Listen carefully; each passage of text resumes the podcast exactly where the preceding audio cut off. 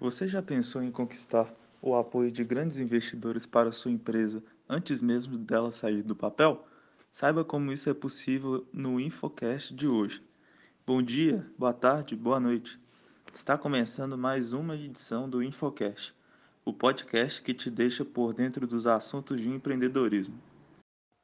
Na edição de hoje, iremos falar sobre o capital semente, ou seed capital, como é chamado nos Estados Unidos. Trata-se de uma forma de financiamento voltada para empresas em estágio inicial ou estágio de projeto, onde um ou mais grupos de investimento realizam um aporte financeiro em troca de um percentual na participação dos lucros futuros da empresa, de modo a permitir que a empresa detenha fundos necessários para se sustentar até atingir um ponto em que consiga se manter financeiramente sozinho.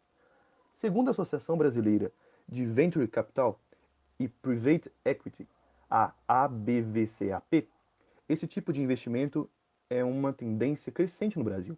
Em 2019, foram investidos 2,7 bilhões de dólares em startups, um volume 80% maior que em 2018 e 197% maior que em 2017. Desses 2,7 bilhões, cerca de 62% foram destinados a empresas que ainda não haviam saído do papel.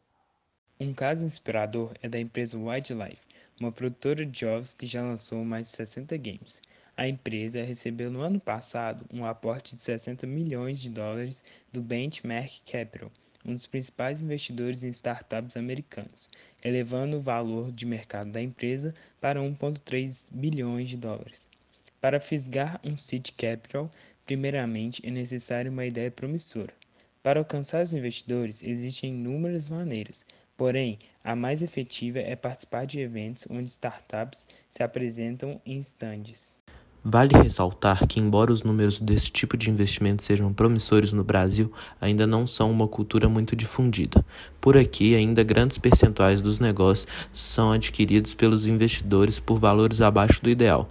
Então, é importante ter uma ideia que custe pouco para ser posta em prática ou estar disposto a abrir mão de um bom percentual de sua empresa. De qualquer forma, pode ser um importante primeiro passo para quem quer iniciar um negócio. E aí, gostou do nosso conteúdo?